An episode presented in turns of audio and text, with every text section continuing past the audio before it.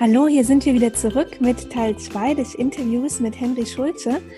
Ähm, wir haben im ersten Teil der Folge begonnen, darüber zu sprechen, was man alles selbst machen kann, damit das Lymphsystem so richtig schön in Schwung kommt.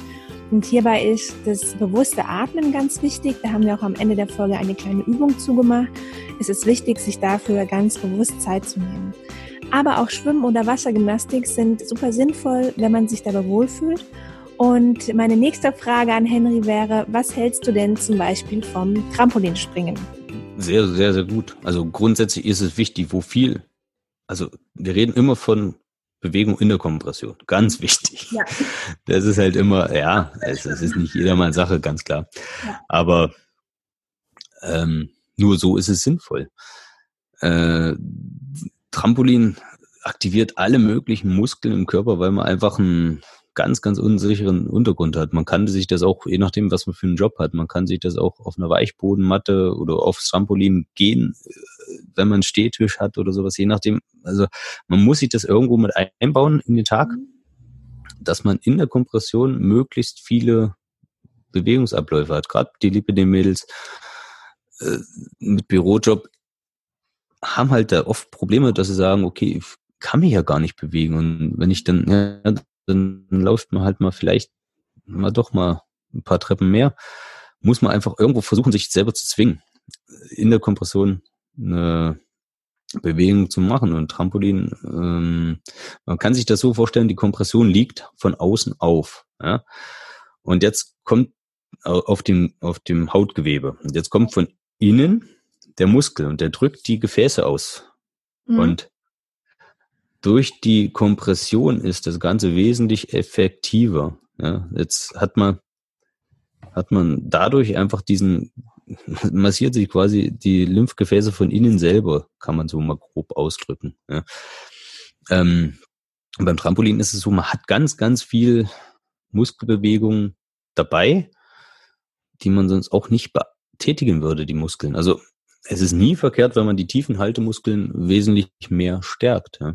Ja, und ich finde es auch voll praktisch, weil man das ja halt auch so gut zu Hause machen kann. Also inzwischen gibt es ja auch Kurse. Äh, ja. Jumping Fitness ist ja auf einmal so aufgeploppt und war dann äh, so voll modern. Und es gibt immer so Trends. Also. Ja, genau, wie so Zumba mal ein Trend war. Also das gibt es ja schon immer noch, aber ähm, ja. Jumping Fitness war halt auf einmal auch so ein Trend. Aber ich finde, Trampolin zu Hause stehen zu haben, also ich arbeite viel von zu Hause, ich gehe da immer zwischendrin mal, und wenn es mal für zehn Minuten ist, mal da schnell drauf. Ne, das ist voll praktisch irgendwie. Ja. ja, definitiv. Also ich, also ich bin eher so der Weichboden-Element-Fan, aber im Endeffekt ist es das Gleiche. Ich brauche einen unsicheren Untergrund und da gibt es verschiedene Weichbodenelemente. Ein Trampolin nimmt halt ein bisschen mehr Platz weg. Wenn man den Platz nicht hat, nimmt man halt sich so zwei, ich sag, ich sag immer so halbe Igelbälle oder sowas. Man ja. braucht einen unsicheren Stand und dann kann man darauf Übungen machen. Wunderbar. Man muss es aber machen. Das nützt nichts, wenn es einstaubt. Und da ja. braucht man, also mir geht's immer so persönlich, ich brauche immer irgendwie so eine Gemeinschaft. Also, also ich persönlich gehe klettern und das geht nicht ohne Partner. Mhm. Ich brauche immer einen, einen Sicherungspartner. Und dann hast du schon jemanden, der wartet denn auf dich. Also musst du was machen. Ja. ja. Ja, das stimmt. Zu zweit ist da echt oft leichter. Ja. Ähm, ich hatte auch mal von einem Arzt äh, die Empfehlung bekommen, ähm, zu schröpfen. Dann hat er mir auch so ein Schröpfglas mitgegeben. Mhm. Ähm, und was ich auch bei dem Arzt, also ich war bei dem also zwei Wochen in, am Stück in Behandlung. Und mhm. da gab es zusätzlich zur Lymphdrainage eben dieses Schröpfen. Und dann gab es noch so eine Kälte-Wärmekammer. Und dann gab es noch, das hieß, ähm, ich musste das nochmal nachschlagen, Endemologie, das war so ein Vakuumverfahren. Da hat man mhm. so einen Anzug in so einen dünnen Stoffanzug gesteckt und dann ging, ging die mit so einem Gerät drüber. Das war dann auch nochmal so eine ähm, Bindegewebsmassage, aber mit so einem Gerät halt. Ne? Ja. Kennst du diese drei Verfahren und auch so gerade die Kälte-Wärmekammer? Also ja grundsätzlich ist so Kälte-Wärme äh, sinnvoll. Sinnvoll, okay. Bis zu einem gewissen Grad. Ja. Also man muss immer schauen, äh, die Lymphgefäße sind glatte Muskulatur. Glatte Muskulatur kannst du trainieren. Das ist wie das Kneipsche Wasser treten, kalte Güsse, kalt duschen ja. oder das wechselwarme Duschen. Wichtig ist dabei immer mit kalt aufhören. Mhm. Ja, also thermische Reize sind grundsätzlich sinnvoll, dass man die macht. Ähm, ja, das Thema ist halt zu starke thermische Reize erzeugen halt wieder im Lymphgefäßsystem einen Spasmus, also die verkrampfen dann die Gefäße. Mhm. Zum Beispiel ist es so, dass wenn man eine Wärmeanwendung macht im Abflussgebiet, beispielsweise Kirschkernkissen, Fango, was auch immer, Wärmflasche, also im Abflussgebiet heißt in dem Gebiet, wo kein Ödem ist, ja, wo es ja. besser abläuft, das, ähm, die Lymphflüssigkeit muss halt einfach, wenn da eine Wärme ist, das lieben die Lymphgefäße eher, weil sie dann ihre Taktung erhöhen, also die Eigenmotorik wird besser. Mhm. Und das ist ja das, was man mit der Lymphdrainage eigentlich immer macht. Man macht Sport mit den Lymphgefäßen. Ja, es ist halt einfach wirklich eine gewisse große Bewegung an Flüssigkeiten im Körper dann da vorhanden. Äh, und man erhöht einfach die Taktung der Eigentätigkeit. Und ähm, ja, das Schröpfen, das würde ich eher so ein bisschen, hm, ja, ein bisschen verhalten sehen, das Ganze. Mhm. Man gibt als Beispiel, man, also wie die Lymphdrainage funktioniert, das ist halt wirklich äh, zu, es sind ja ganz sanfte Techniken. Also meine, viele Zuhörerinnen werden das ja auch oder Zuhörer werden das ja auch entsprechend schon erlebt haben, wie eine Lymphdrainage funktioniert. Das sind ja sehr, sehr sanfte Techniken. Das ist immer ein Zug aufs Bindegewebe. Der Zug aufs Bindegewebe ist dazu da, also da geht man in den Mikrobau rein, quasi äh, die Präkollektoren, die sind wie so, ja, wie so umgedrehte Darmzotten, könnte man sich das vorstellen die dann wiederum sich öffnen können und die ganze Lymphflüssigkeit rein und raus, also äh, reinlassen können ins Lymphgefäßsystem. Okay. Das ist ganz Gewebswasser geht da rein. Und durch diesen Zug aufs Bindegewebe, was man da macht, ähm, öffnen sich diese Präkollektoren, diese Fasern, ziehen da dran, diese Bindegewebsfasern und dann kann es besser, das Gewebswasser in das Lymphgefäßsystem reinlaufen. Okay. Es ist jetzt nur audiotechnisch ein bisschen schwer zu erklären, wenn man es nicht sieht, aber gut, ne, ist halt so. Und ähm, was man beim Schröpfen natürlich dann versuchen kann, dass man einen guten Zug aufs Bindegewebe hinbringt. Was ich allerdings als größeres Problem sehe beim Schröpfen ist die Durchblutungssteigerung. Also diese Hyperämie, die da erzeugt wird, ist doch immens und ganz, ja, es ist ganz wichtig zu wissen, dass mehr Blut mehr Wasser heißt, also mehr Ödem. Ähm, Würde ich vielleicht ein bisschen verhaltener sehen, das Ganze. Also, weiß mhm. nicht, man, die Ärzte sehen es vielleicht anders, aber ich, ich verwende Schröpfen eher so für andere ja, Geschichten als für. Also es war bisher nur ein Arzt, der das mal also wirklich angewendet hat. Aber mhm. ich finde es auch schwierig vor, äh, wenn jetzt jemand extrem schmerzempfindlich ist, dann ist halt häufiger der Fall beim Lipidem. Ja, ja. Das da ist es tödlich. Also ist, ja, weil es ist einfach nicht. Ja. ja. Ähm, was auch noch in dieser Praxis gemacht wurde, war Akupunktur. Mhm. Ich kann da jetzt gar nicht so sagen, weil da wurde halt in den zwei Wochen wurde halt so viel gemacht, dass ich gar nicht sagen kann, das hat jetzt was, äh, also ob diese Akupunktur da jetzt was dazu gebracht hat oder nicht, keine Ahnung, habe ich nicht so rausgefühlt irgendwie. Ja. Mhm. Äh, hast du damit Erfahrungen? Ähm, ich habe einige Ärzte, die das machen im Umfeld, die sich auch lymphologisch auskennen. Nur hatten die vorher schon Akupunkturkenntnisse. Ja. Äh, und ich kenne zwei, drei Heilpraktiker, die das machen. Man kann natürlich das Immunsystem grundsätzlich aktivieren durch das, durch Akupunktur. Mhm. Das ist dann allerdings wiederum über einen langen Hebel aufs Lymphgefäßsystem sich auswirkt. Hm, es ist unterstützend, ganz klar. Ja. Aber übermäßig das Wundermittel gibt's halt leider nicht. Ja. Ähm, was ich auch mal in der Physiotherapie, die hatten mal, also es gibt ja diese Powerplate und es gibt mhm. auch eine abgespeckter Version, halt einfach eine Platte, die dann so ein bisschen vibriert, so kleiner halt. Ne? Ja. Das hatten die mal in einer ähm, Physiotherapie und haben gesagt, ach, stellen Sie sich doch immer ähm, zehn Minuten vor der Anwendung da drauf, geben Sie uns irgendwie 50 Cent und Euro für den Strom und kommen mhm. früher und dann äh, machen sie es auf der Powerplate. Ja. Was äh, kannst du erklären, was da passiert? Also wenn man da jetzt auf einer vibrierenden Platte steht, warum das jetzt das Lymphsystem anregt oder warum das sinnvoll ist? Ja, grundsätzlich ist es da auch wiederum sinnvoll. Das ist ja auch dieses Trampolin-Effekt-Ding, man steht auf einem unsicheren Untergrund und die Muskulatur muss sich mhm. anspannen. Ja. Somit drückt es die Gefäße wieder aus und es ist grundsätzlich eine tolle Sache. Äh, natürlich auch wieder nur in Kompression, um den möglichst besten lymphologischen Effekt zu haben. Ähm, es ist eben auch eine Durchblutungssteigerung in den Extremitäten dann natürlich. Ja. Grob ausgedrückt, der Körper weiß nicht, was er machen soll, also spanne ich mal alles an. Ja, so kann man das ausdrücken. Und ja, und umso mehr Muskulatur beteiligt ist, umso besser ist es natürlich, weil die Gefäße sich dann ausdrücken. Also das nennt man Mus Muskelvenenpumpe. Ja? Also man kann ähm, durch Muskeltätigkeit die Gefäße ausdrücken sozusagen. Mhm. Ja? Okay. Und da ist es natürlich auch sinnvoll, äh, das Ganze wieder in Kompression zu machen. Ja. Also Bewegung in Kompression ist sinnvoll. Ohne Kompression Bewegung ist bis zum gewissen Grad sinnvoll. Also Bewegung ist immer sinnvoll. Der, dafür ist der Körper gemacht, ganz klar. Ja. Drum haben wir Muskeln und so weiter. Also das ist wichtig. Aber man sollte immer schauen, dass der, dass die Kompression dran ist, weil ohne Kompression ist es so, dass die, ja, es ist halt nur durch Blutungssteigerung und dann heißt wieder mehr Blut, mehr Wasser. Und das ist natürlich nicht unbedingt in einem Ödem von nicht, nicht, es kommt einem dem nicht zugute. Ja. Wenn man wieder mehr Wasser reinlaufen lässt, weil der Druck steigt und das Schmerzempfinden steigt auch dadurch. Drum ist in der Kompression sich bewegen wesentlich sinnvoller. Aber ich glaube, das sagt einem dann auch das ähm, Körpergefühl, weil ich gebe ja zu, ich bin ja auch so ein gelegentlicher ähm, Kompressionsstrumpfhosenschwänzer und kriege ja, immer die Quittung. Legitim.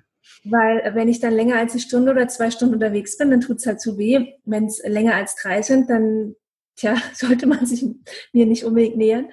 Ähm, das ist dann echt unangenehm, ja. Und dann denke ich ja. mir, komm, hättest du doch mal besser angezogen, ja. Ja, aber das ist, ich finde, das ist so ein Lernprozess, den muss jeder Patient oder jede Patientin auch für sich äh, durchlebt haben. Weil ich kann das noch so erzählen. Ich, ich trage bei der Arbeit hin und wieder auch Kompressionsstrümpfe. Manchmal einfach auch aus Vorbildgründen. Nicht, weil es medizinisch sinnvoll ist. Aber äh, manchmal auch aus Müdigkeitsgründen, weil ich einfach dann kein venöses Blut habe, was in den Beinen versackt und mein Blutkreislauf dann schneller geht, der Sauerstoffaustausch, egal, das ist ein bisschen, ein bisschen weit.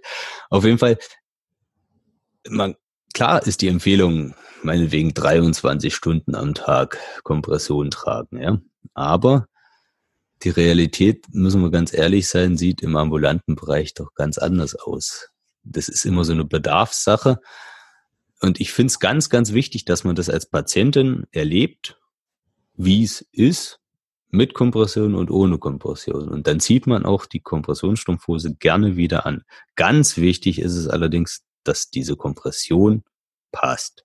Ja. Und die Kompression muss ordentlich angemessen sein. Das muss ein Sanitätshaus sein, das Ahnung hat, das versiert in der Lymphologie ist. Ich sehe es ganz oft. Wir haben hier im Umkreis haben wir ganz viele Lymph, äh, ich sag mal Lymphdeppen. Die Sanitätshäuser, die machen alle alles, aber können, können nicht alle alles. Das ist das große Problem. Und es gibt halt wenige lymphologisch kundige, äh, anmessende Personen äh, in verschiedenen Sanitätshäusern. Und das ist ganz, ganz entscheidend. Es gibt ja so zwei Maße, die die nehmen. Es ist das Zugmaß und das Hautmaß.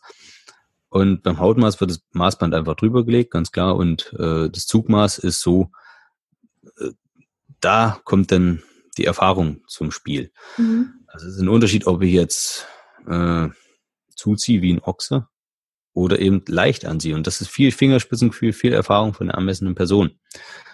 Und das ist ganz entscheidend für später, für das Produkt, dass die Patientinnen das eben auch anziehen das ist halt, das muss halt dazugehören, dass das Zeug dann auch passt. Mhm. Und die Firmen, die das fertigen, meinetwegen Jutsu oder, oder MIDI, OFA, Bauernfeind, Jobst etc., mhm. die geben eine Passformgarantie.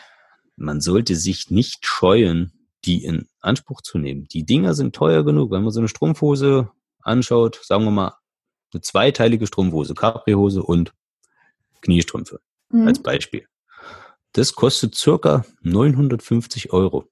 Mhm. So, jetzt muss man mal schauen, was man selber dazu zahlt.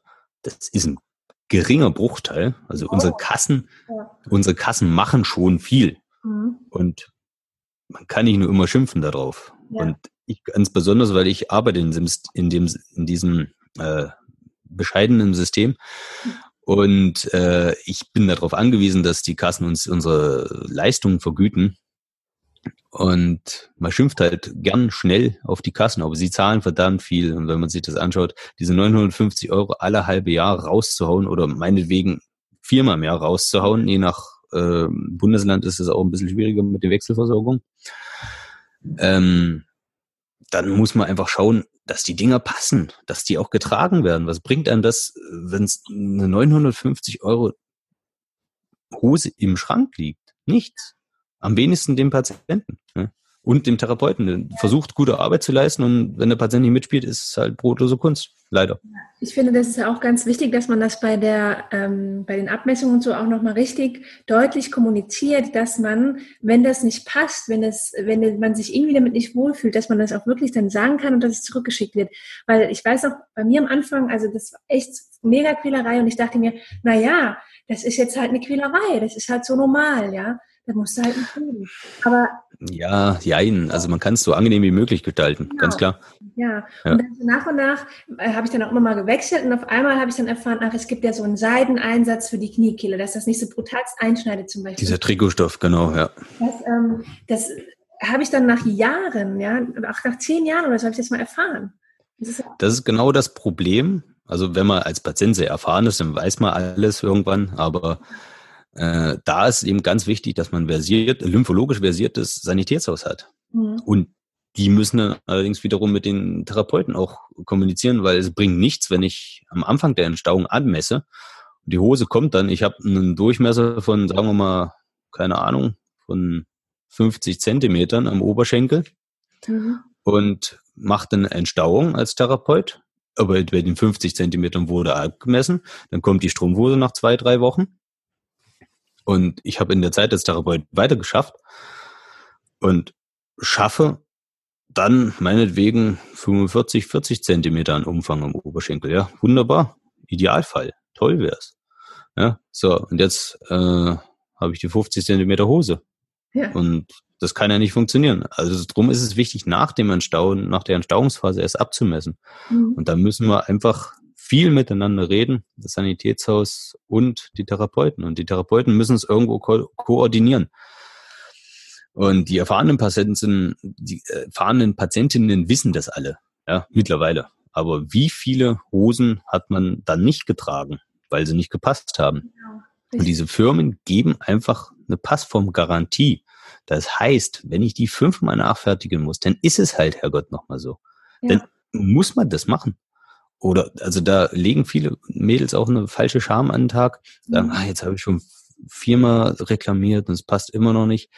Dann ist es vielleicht auch das falsche Material. Meinetwegen muss man dann eine andere Firma ausprobieren. Ich habe zum Beispiel, äh, bei mir ist es ganz oft so, die Mädels haben, äh, entweder kommen die mit Medi-Produkten zurecht mhm. oder mit Jutsu. Mhm. Aber wer mit der einen zurechtkommt, kommt mit der anderen nicht zurecht. Oder eben mit Bauernfallen meinetwegen. Oder eben Jobst. Und es gibt ja so viele Firmen, ja. die sowas fertigen. Und das muss man, sollte man als äh, Lipidem-Patient auch in seiner Karriere einfach mal alles durchgemacht haben, in seiner Patientenkarriere. Ja. Auszuprobieren, was. Von einem anderen Hersteller. Es sei denn, man ist ja, genau. zufrieden, ne? dann sollte man nichts ausprobieren. ja, wenn man gleich zufrieden ist, hat man Glück gehabt. Ja.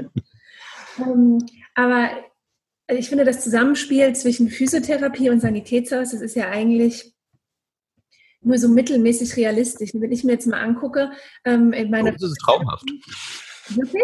Weil, weil ich frage ja. mich, wann sollen die, wenn, wenn die jetzt mehrere Lippe den Patientinnen haben, für jede Patientin, wann sollen die denn jetzt mit dem Sanitätshaus kommunizieren? Die haben ja gerade mal ihre fünf Minuten, wo die einen da unterschreiben lassen und nochmal einen nächsten Termin machen und dann steht da schon der nächste. Äh, wann sollen ja. die machen? Also. Es gehört viel Idealismus und Engagement dazu. Genau. Also habe ich ja in dem Buch auch geschrieben, ja. Lymphtherapie funktioniert nur mit Idealismus, Engagement, Leidenschaft mhm. und einer gehörigen Portion Neugier. Ja. Es ist halt einfach leider so. Es lohnt sich halt auch einfach ähm, total nach dem richtigen Therapeut zu wechseln. Und das ist genauso, finde ich, wie bei der Strumpfhose, dass man sich halt ja. nicht zufrieden gibt, wenn man das merkt, es ist, läuft nur mittelmäßig, weil ich merke sofort am Griff, der passt oder ich merke, der passt nicht. Ja, sind halt mehr, die nicht ja. passen, aber dann bin ich auch immer zu bequem, immer wieder zu wechseln und zu gucken, bis da mal wieder einer passt. Ja, und denke mir aber auch manchmal so, naja, du liegst hier zwei Stunden die Woche, jede Woche und es ist auch meine Zeit, ja. Es ist Geld. Ganz klar. Macht halt nicht richtig.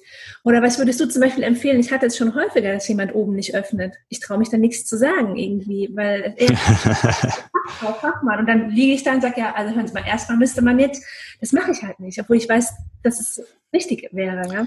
Ist eine heikle Angelegenheit. Wenn man jemandem sagt, der oben nicht anfängt, wie sage ich das dem Therapeuten, ohne dass ich jetzt unhöflich bin? Ja, also man muss ein bisschen Fingerspitzengefühl haben, denke ich. Ähm, ja, also ich würde tatsächlich da frei von der Leber wegsprechen, aber gut, das bin ich. Sagen, wissen Sie, ich war jetzt schon in anderen Praxen, da haben die Therapeuten am Hals angefangen. Warum machen Sie das nicht? Ja. Dann kommt eine, Ernährungs-, äh, eine Erklärungsnot. Das mhm. ist genau das große Problem. Äh, also ich kann die demotivierende Art von vielen Kollegen auch komplett nachvollziehen, weil Lymphdrainage ist mitunter das einfach das schlecht vergütetste äh, Therapiemittel in der Physiotherapie. Also wenn ich jetzt beispielsweise drei bis vier Lymph, äh, drei bis vier äh, Krankengymnastik in der Stunde mache, habe ich wesentlich mehr verdient als bei einer Stunde Lymphdrainage. Und das ist das große Problem dabei. Und dass die wirtschaftliche Motivation dann bei Lymphdrainage natürlich in Grenzen bleibt und dann irgendwann auch die medizinische, kann ich ja irgendwo verstehen. Aber man sollte da als Patient einfach, äh, man ist mündiger Bürger. Man sollte den Therapeuten das auch entsprechend rüberbringen. Wir sind jetzt halt nun mal da zusammen in dieser einen Stunde. Und ob ich genau am Bein was mache oder erst am Schlüsselbein was mache, dann ist ja für den auch eigentlich egal. Ne? Also, das große Problem ist, es ist ja auch medizinisch schwierig. Ja. ja. Weil es ist einfach ein Stau in den Beinen. Mhm. So, und einen Stau auf der Autobahn schiebe ich auch nicht von hinten an, den muss ich vorne auflösen. Und das ist halt einfach nur das Abflussgebiet vorarbeiten. Das ist wichtig, ganz klar. Und da sollte man auch drauf bestehen irgendwo. Also es ist, naja, man muss sich immer mal wieder so ein bisschen auch die Kollegen kritisch zur Brust nehmen. Es ist halt einfach so. Gibt genügend schwarze Schafe. Und ja, ja, es ist halt immer so eine Engagementfrage, würde ich mal so behaupten. Ähm, wie ist denn deine persönliche Erfahrung mit deinen Patientinnen? Hattest du denn schon mal eine Patientin, die jetzt durch die Lymphdrainage, durch manuelle Therapie und dann hat, war die aber jetzt noch mega engagiert, hat sich noch total gesund ernährt, sich immer bewegt, immer die Kompression angehabt ähm, hast du da schon mal den Fall gehabt, dass sich dadurch wirklich nennenswert Umfang reduziert hat und ähm, auch Schmerzen reduziert haben? Also Lipolymphödem, ganz klar. Mhm. Ja, definitiv. Das Lipödem, das reine Lipödem, äh, die merken oft weniger, aber die Schmerzen werden definitiv immer gelindert. Mhm. Ja. Äh, viele haben halt nicht so eine tolle Compliance und andere sind mordsmäßig äh, motiviert. Es ist halt, ähm, also ich hatte eine Patientin gehabt, die hat das, hatte sich das so irgendwie mal so mitbekommen, ah, ich habe ja das vielleicht, okay, wie es halt oft so ist. Und dann ging sie hier, Gott sei Dank, zum ordentlichen Facharzt, mhm. was ja auch Glückssache war, kam dann zu mir in die Praxis und dann hat sie gesagt, ja, äh, okay, jetzt machen wir halt mal die Entstauungsphase. Und die Entstauungsphase ging bei ihr so vier bis sechs Wochen, weil es ambulant war. Okay. Und ja gut, wir arbeiten halt auch nur fünf Tage und keine sieben Tage. Und das ist immer so eine Sache. Ja, also das, die hat gut mitgemacht, sehr gut mitgemacht. Also die hat wirklich toll, tolle Arbeit geleistet. Also Patientenarbeit, die hat, die war äh, in, die war auf dem Bau als Bauleiterin, ja. Mhm. Und sie hat halt diese ganzen Bauleiterbesprechungen mit ihrer Kompressionsbandagierung gemacht und so. Und dann hatte später halt äh, auch die verrücktesten Farben an Hosen genommen. Das war schon total faszinierend. Dann hatten wir auch wirklich richtig gute Erfolge gehabt, was die Umfangsminderung anging. Mhm. Sichtbar, messbar. Die Schmerzen wurden weniger. Die hat natürlich auch sehr viel Wasseraktivität äh, gemacht. Sie hat aber auch Sauna gemacht, was natürlich nicht so ganz zu empfehlen ist. Aber im Endeffekt ist es ja ein Stück Lebensqualität. Also wenn sie sich traut, wenn sie Bock hat, bitte gerne. Es ist kein Dogma, was ich sage. Und das war jetzt eine reine Lipödem-Patientin. Bitte? Das war eine reine Lipödem-Patientin. Nee, die war Lipolymph. Also ja. viele kriegen halt erst die Diagnose viel später, dann ist es kein reines Lipidem mehr. Also wirklich reines Lipidem zu ähm, erwischen, ist äußerst selten. Also das kriege ich ganz selten. Die meisten haben schon eine längere Leidensphase hinter sich, wissen aber nichts davon.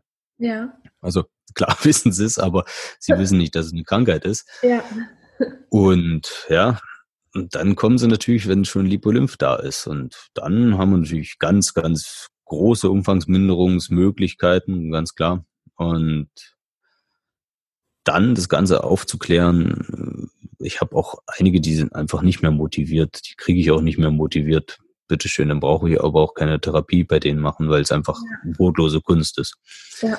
Es gibt sehr, sehr viele motivierte, also es ist halt immer so die Sache, ich als Therapeut muss die Leute motivieren. Habe ich gar keine andere Chance. Sonst habe ich auch keine guten Behandlungsergebnisse. Mhm. Das ist ja auch nicht ganz uneigennützig. Ja. Man will ja auch Behandlungsergebnisse haben, die äh, Hand und Fuß haben. Aber im Endeffekt geht es ja darum, dem Patienten zu helfen. Und das muss der Patient einfach akzeptieren. Und ich habe eine Patientin zum Beispiel gehabt, die hat, war, wie alt war sie gewesen, wo die Diagnose denn fiel. Die war vorher auch schon bei mir Patientin, hat gesagt, du äh, kümmere dich mal drum, so und so. Das und das vermute ich. Als Therapeut darfst ja keine Diagnosen stellen. Aber äh, ja, dann habe ich ihr das gesagt.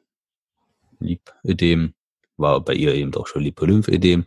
Sie hat alles durchgemacht, Kompressionsbestrumpfung, äh, erst Bandagieren, dann die, die mhm. ganzen Erstarrungsphasen, dann äh, Bestrumpfung, dann hat sie zu Hause eben auch eine operative ähm, Therapie bekommen, also für daheim eben so eine, so eine apparative intermittierende Therapie, also ein Lymphautomat, der natürlich wunderbar zur Entstauung da ist, wenn man ihn richtig anbindet, ganz wichtig.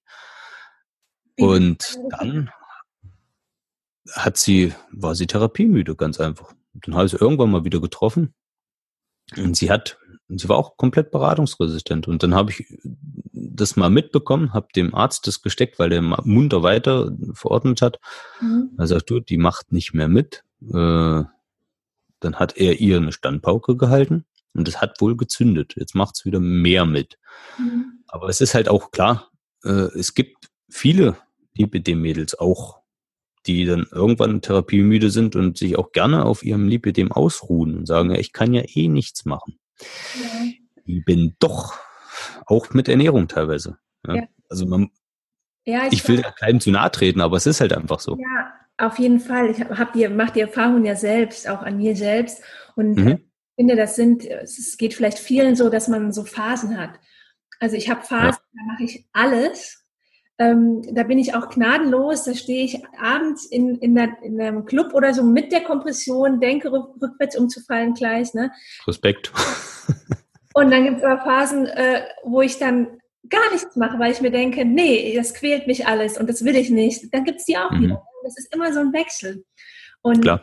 Ist ja auch nur menschlich. Ja, ich muss sich da auf, auf so normales äh, Maß einpendeln, wie du sagst, so Rituale schaffen, dass man so zwei, drei feste Sachen hat, die für einen so am wichtigsten äh, sind, dass man die etabliert und immer durchführt. Und wenn dann mal eine der anderen Sachen, kann man immer so hinzufügen, wie so ein Baukastensystem, so Bausteine, ne? Wirklich immer mal einen genau. Hinzu, dann mal wieder einen anderen. Und dass ich aber so ein festes, äh, festes Konzept aus zwei, drei Bausteinen halt immer mache, dass es immer regelmäßig da ist. Ne? Ganz klar. Ja. Aber da muss man wirklich selber auch immer wieder dran sein und wenn der Leidensdruck hoch genug ist, ist es halt, ähm, ja doch, dann weiß man zumindest, wie man handeln kann als Patient. Ja. Ich habe das auch jetzt auf einer Tagung erlebt, da hat eine Ärztin über Ernährungsverhalten, ernährungswissenschaftlich referiert, sagen wir es mal so, und sie hat eben Studien gemacht, die quasi auf das Lipidem-System gezielt waren und das Ganze angeschaut aus ernährungswissenschaftlichen Gründen, äh, wie sich der Umfang ändern kann, dass es durchaus einen gewissen Einfluss aufs Lipödem hat. Mit einer ordentlichen Ernährung, in dem Fall mit einer ketogenen Ernährung, also sprich äh, Low Carb, also wenig, wenig Kohlenhydrate, hohe Eiweiß. Das beobachten viele. Und also auch bei sich selber. Ja, ich habe es jetzt mit der basischen Ernährung angefangen äh, im September. Mhm und habe damit bisher auch ganz gute Erfolge. Also das war, ich habe mit der Detox-Phase ähm, angefangen, drei Tage, auch mit einem Ernährungsberater zusammen, der hat das Programm für mich gemacht. Und ähm, es waren nach dieser Detox-Phase waren so die Schmerzen, diese Berührungsschmerzen in den Armen, so nach dem Dusch beim Eincremen und so, das war weg. Also ich konnte auch richtig ja. gucken, es war weg. Das ist schon, es ist schon was dran. Es ja. hat definitiv positive Auswirkungen. Ja. Ja, also man soll es nicht überbewerten, aber. Äh, ja, aber ich bin ich, davon, ich war so begeistert. Also es gibt auch eigentlich keiner, der das nicht von mir erzählt bekommt, wenn wir irgendwie auf das Thema ja, ganz klar. die Schmerzen da weg waren, weil ich so ähm, beeindruckt davon halt bin, ja. Ja. Glaube ich gern. Also, also ganz, ganz wichtig, dass man eben selber auch aufgeschlossen dafür ist. Und wie gesagt, ich habe das aber auch schon anders erlebt, dass eben, viele gerne darauf ausruhen und sagen, das hilft ja eh nichts alles. Ja, bis zum gewissen Grad hilft's nichts, aber man kann es durchaus positiv beeinflussen. Und gerade auch die niederländischen Kollegen, was ich da so gesehen habe, ähm, die kriegen alle auch so eine ketogene und basische Ernährung empfohlen und es reagiert alles positiv. Man muss sich auch dem Ganzen bewusst werden, wenn man die Entstehung vom, Lymph, äh, vom Lipidem mal betrachtet. Es ist ja, es wird, äh, es ist deutlich zu beobachten, es ist nun nicht eben schulmedizinisch bestätigt, dass äh, der Auslöser Östrogenschub ist oder ein Östrogenungleichgewicht. Mhm. Das heißt, oft nach der Pubertät, Schwangerschaft oder Wechseljahre. Ich habe jetzt gerade auch vermehrt äh, Wechseljahrpatientinnen, die, bei denen das jetzt erst anfängt, also um die, sagen wir mal, 50 rum oder sowas. Ja. Die kommen jetzt dann plötzlich an mit einem Lipidem. Vorher nie Probleme gehabt. Sehr interessant, dass es so vermehrt jetzt geschieht. Und man sollte sich ernährungstechnisch in dem Sinne bewusst sein, dass eine Bauchfettschürze Östrogen ausschüttet. Das heißt, wenn man adipös ist, begünstigt es ohne Ende das Lipödem zusätzlich. Und mhm. dem sollte man einfach kein Futter geben. Ja. Das ist so, so der, ja, so der Konsens daraus. Mhm. Ja, ähm, du mir ist gerade noch äh, eine Frage eingefallen, weil du das jetzt schon ein bisschen länger her im Gespräch hattest, du es kurz angesprochen, dieses AIK, dieses, äh, diese, diese Hose, ne, in die man sich so rein, genau. man das Gerät anschließt und dann pumpt die sich auch von unten bis oben, die kann man sich auch verschreiben lassen. Ich habe die auch mal nach einer Reha verschrieben oder in einer Reha verschrieben bekommen und habe die auch zu Hause. Und du hast ja jetzt gesagt, auch da, die kann man auch falsch und richtig nutzen, ja. Und ja. Ähm, ich habe das Gefühl bei mir immer, also es fühlt sich immer irgendwie falsch genutzt an. Wie nutzt man die denn richtig? Äh, ganz wichtig, es soll ja irgendwo die manuelle Lymphdrainage ersetzen. Ja. Das heißt, wir fangen an den Venenwinkeln an, die Bauchatmung ja. und dann die Lymphknoten in der Leiste, meinetwegen auch in der Achsel noch vorarbeiten. Diese Vorarbeit, mhm. das ist ganz wichtig. Und einige Firmen machen das, die geben den Patienten Schulungen daheim. Ja bevor sie das Gerät nutzen. Das ist meiner Meinung nach der richtige Weg und ganz eminent wichtig. Das große Problem ist, die anderen Firmen, die es nicht machen, äh, es staut sich ja mehr. Es ist ja, es kann ja nicht funktionieren, diese, diese apparative Lymphdrainage, wenn ich, ähm, wenn ich den Stau von hinten anschiebe. Das kann mhm. nicht funktionieren. Das ist wie wenn jemand die Autos vorne zusammenschiebt. Das bringt nichts. Ganz wichtig, vorarbeiten und dann kann man das nutzen. Ich habe eine Kollegin an der Anmeldung, die hat eben auch so eine äh, Hose.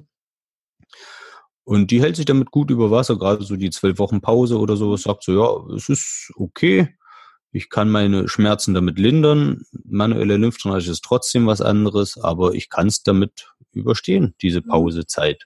Ja. Und die hat es nicht wirklich extrem und sieht auch ganz sporadisch ihre Kompression an. Und ich sag ihr immer mal, du weißt alles, was du wissen musst. Machen musst es halt selber. Ganz einfach. Wenn sie nicht will, wenn sie Schmerzen hat, habe ich kein Mitleid, ganz ehrlich.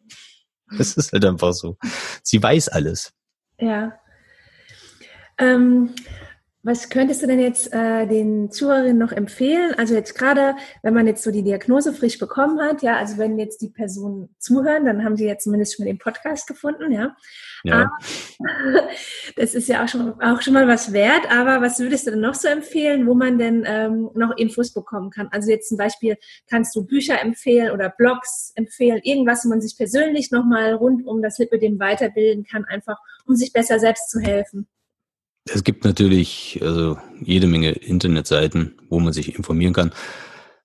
Äh, ja, also ich würde immer auf die seriösen Sachen, die einen wissenschaftlichen Hintergrund haben, verweisen. Unter anderem natürlich auch auf Wikipedia, weil da die ganzen medizinischen Sachen wirklich, also ich würde sagen, zu 99 Prozent stimmen.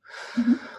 Und es gibt zum Beispiel bei lymphologikum.de gibt es ein Lymphwiki, da wird es gut erklärt. Nun sind viele ja nicht medizinisch vorgebildet. Und das ist immer das große Problem, in einfachen Worten zu erklären. Und darum habe ich auch dieses Buch von der Petra Jarand mit unterstützt, weil es einfach wirklich in einfachen Worten zu erklären geht. Mhm. Nur braucht man ewig, äh, bis man diese Worte weglässt. das weiß ich aus eigener Erfahrung. Und ich versuche es ja immer meinen Patienten. Das ist ja nichts anderes, was ich da auch geschrieben habe ähm, in dem Buch von der Petra, dass ich, äh, was ich meinen Patienten jeden Tag erzähle. Ich versuche das halt nur äh, immer in eigenen Worten und in, in verständlichen Worten den ganzen Leuten klarzumachen. Das große Problem an der ganzen Geschichte ist halt, es gibt manchmal einfach keine einfachen Worte dafür. Da muss man halt einfach Fremdworte verwenden. Mhm. Aber ja, also, also das Buch ist wirklich toll geschrieben. Also ich bin jetzt mittlerweile auch selber durch. Ja. Und ähm, ich habe auch immer nicht so die Zeit zum Lesen oder die Muße. Und ich muss sagen, dadurch, dass es ähm, so wie in Romanform geschrieben ist, ist es wirklich toll zu lesen. Gerade für Patientinnen, die erst frisch dabei sind. Ich habe das letzte Woche auch erst im, in unserem Lymphnetzwerk in Augsburg empfohlen und meinen Kollegen weil einfach uns einfach auch manchmal die, die, die, die Spucke fehlt oder wie auch immer man das sagen will. Man kann den Patienten ja nicht in der einen Stunde mit Wissen überladen. Ja. Kann, können schon, aber der nimmt halt nichts mit dann. Da kann man es einfach nachlesen. Und das ja. ist wirklich erklärt, gut beschrieben, äh, auch wichtig auch zu sehen, dass sie durchaus auch mit der Liposuktion kritische Worte findet, weil es einfach doch auch äh, also diese Fettabsaugung einfach auch Schmerzen verursacht. Mhm. Und das wird nirgendwo einem gesagt, so genau, wirklich. Es wird so ein bisschen totgeschwiegen immer, ja. Es ist, es wird momentan als das Allheilmittel publiziert. Genau. Ist ja schön, ist richtig. Es ist eine tolle Sache. Es ist wichtig, es kann auch gut helfen, aber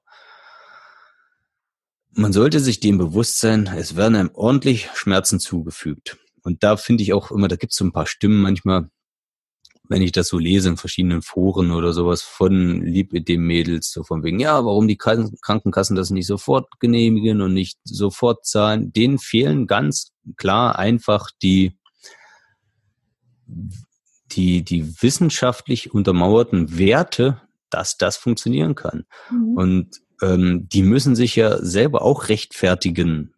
Und das ist das große Problem die machen jetzt mittlerweile gerade Studien und, und, und äh, ja, sammeln, sammeln Daten, ganz wichtig. Mhm. Die können sich nicht auf, auf irgendwas anderes berufen. Die können sich eben nur auf Daten berufen. Und dann kommen auch wieder so Stimmen auf, so von wegen, ja, das ist doch eine Mafia, die Physiotherapeuten und, und die Strumpfhersteller. Äh, ich kann die Sichtweise verstehen, nur muss man auch dazu sagen, wir verdienen an der Lymphdrainage sagen wir mal so ein Appel und ein Ei als Therapeuten. Und den Stiefel ziehe ich mir nicht an. Ganz einfach, dass ich, äh, wenn ich es schon mache und quasi ein, sozusagen ein Minusgeschäft fahre, dass ich mich dann auch irgendwo äh, beleidigen lassen muss, kann ich nicht nachvollziehen. Ich kann es verstehen, dass man eine Wut hat. Die sollte dann doch bitteschön an die äh, an das System gerichtet werden, weil das groß das große Problem einfach diese Unwissenheit über das Lymphgefäßsystem ist.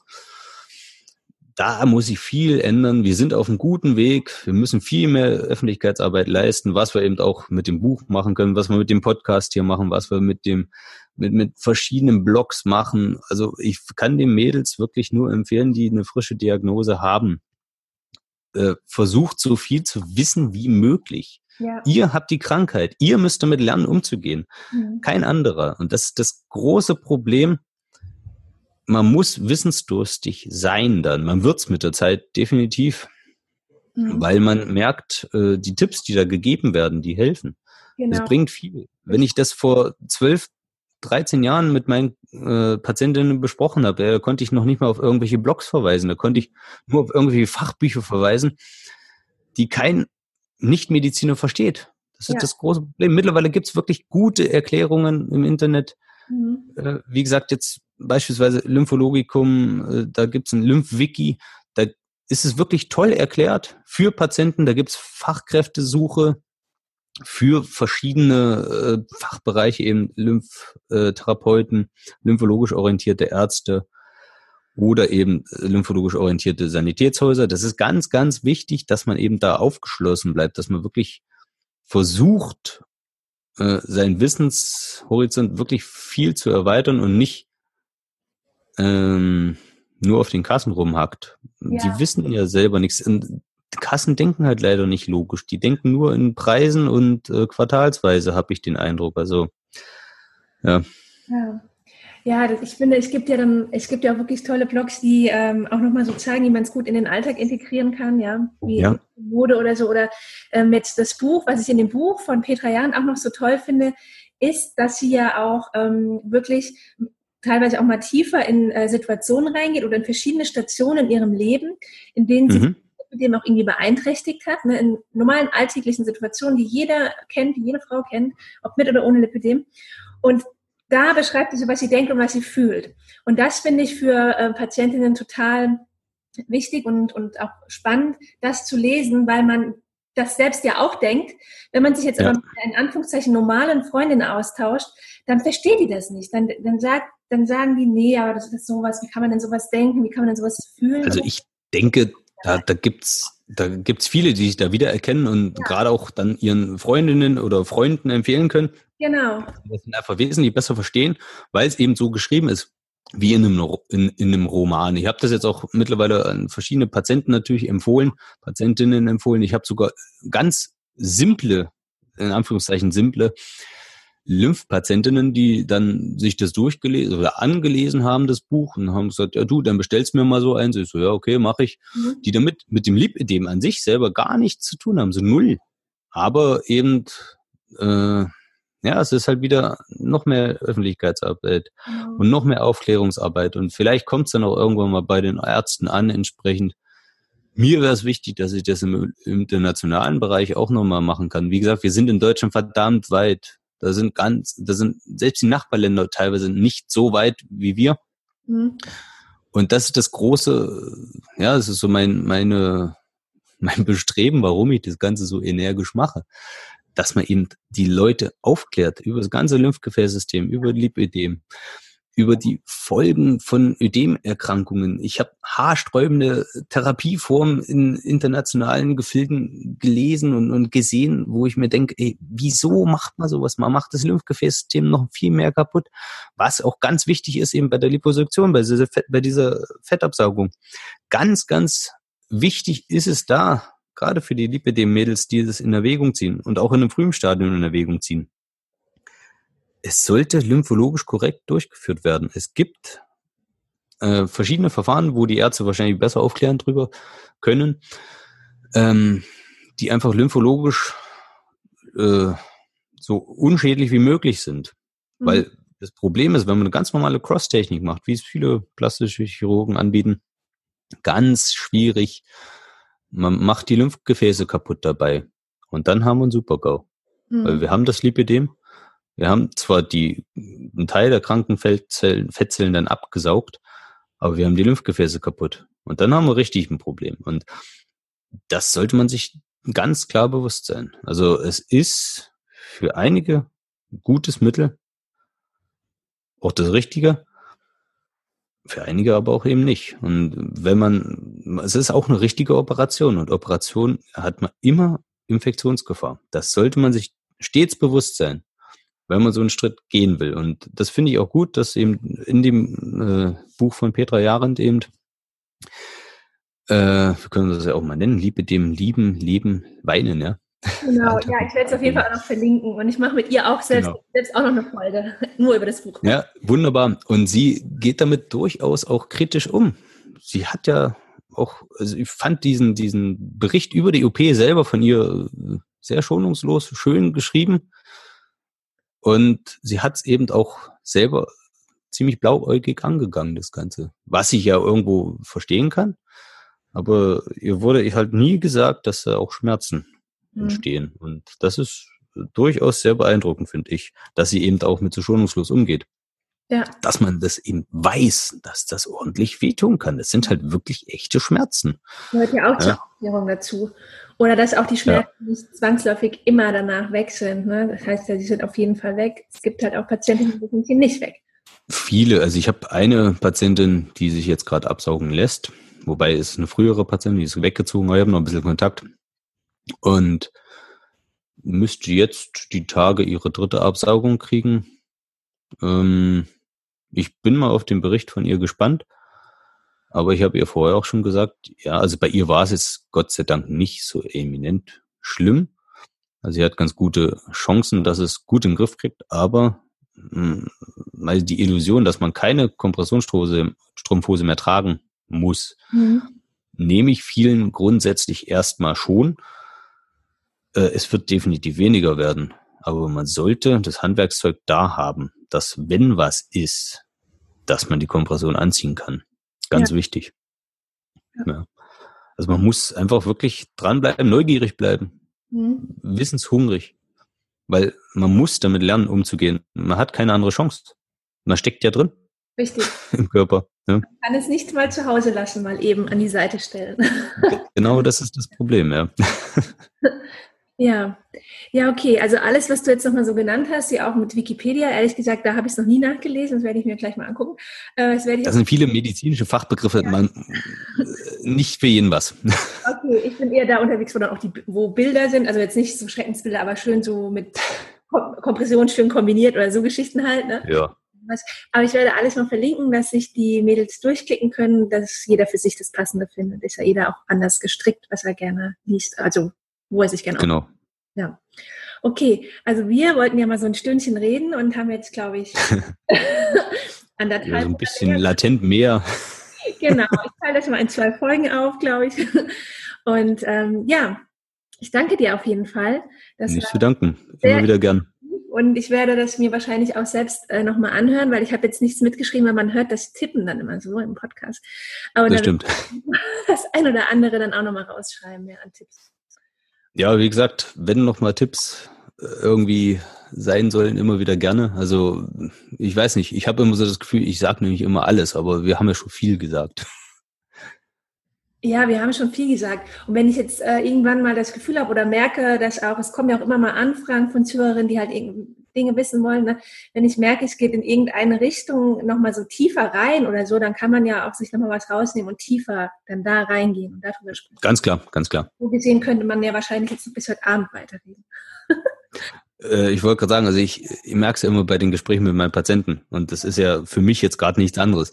Mhm. Ähm, ich versuche immer alles Mögliche in diese eine Stunde reinzupacken. Ich krieg's nicht hin. Es ist einfach viel zu viel und drum bin ich auch mit der mit der Caroline äh, auch dankbar, dass ich teilweise so so Sachen wie Mode oder sowas, was mich ja nur wirklich nur am Rande interessiert, ja. wo ich dann sagen kann, okay, äh, meine Patientin guckt mal da zu der, zu der mhm. Caroline Sprott, schaut mal bitte hin, guckt euch das an. Ähm, ich habe damit ja nicht viel am Hut ganz ehrlich. Es ist ja nun mal so. Und äh, bin ich auch ganz dankbar, dass ich dann immer weiter verleiten kann und sagen kann, hier, äh, guckt euch das mal an, mhm. guckt mal da. Auch mit dem Buch, ich finde, das ist super, weil man eben wirklich ähm, den Patienten was an die Hand geben kann, wo sie einfach nachlesen können, wo genau. sie sich dann auch unter Umständen selber erkennen können drin. Ich fand am Anfang die Schreibweise, habe ich mir gedacht, oh Gott, was ist denn das jetzt? Diese Romanart. Äh, mhm. ich habe es später zu schätzen gelernt im Verlaufe des Lesens, wo ich gesagt habe, okay, da können sich viele drin erkennen. Das ist eine super Sache. Ja. Ja, aber wie gesagt, da ich könnte da fünf Stunden filmen bestimmt oder sowas. Also es reicht oft nicht aus, leider. Drum sind wir auch schon so weit jetzt. Genau, stimmt. Ja, gut. Aber naja, ich danke dir. Nicht zu danken. Und Gerne. Vielleicht hören wir uns ja dann nochmal in einem Podcast oder sprechen und die anderen hören uns hier sprechen. Möglicherweise. Schauen wir mal. Jetzt haben die Leute erstmal was zum Hören. Genau, das haben wir jetzt erstmal, ja. Okay, dann danke dir. Dann nicht zu danken. Also, mach's gut. Ciao.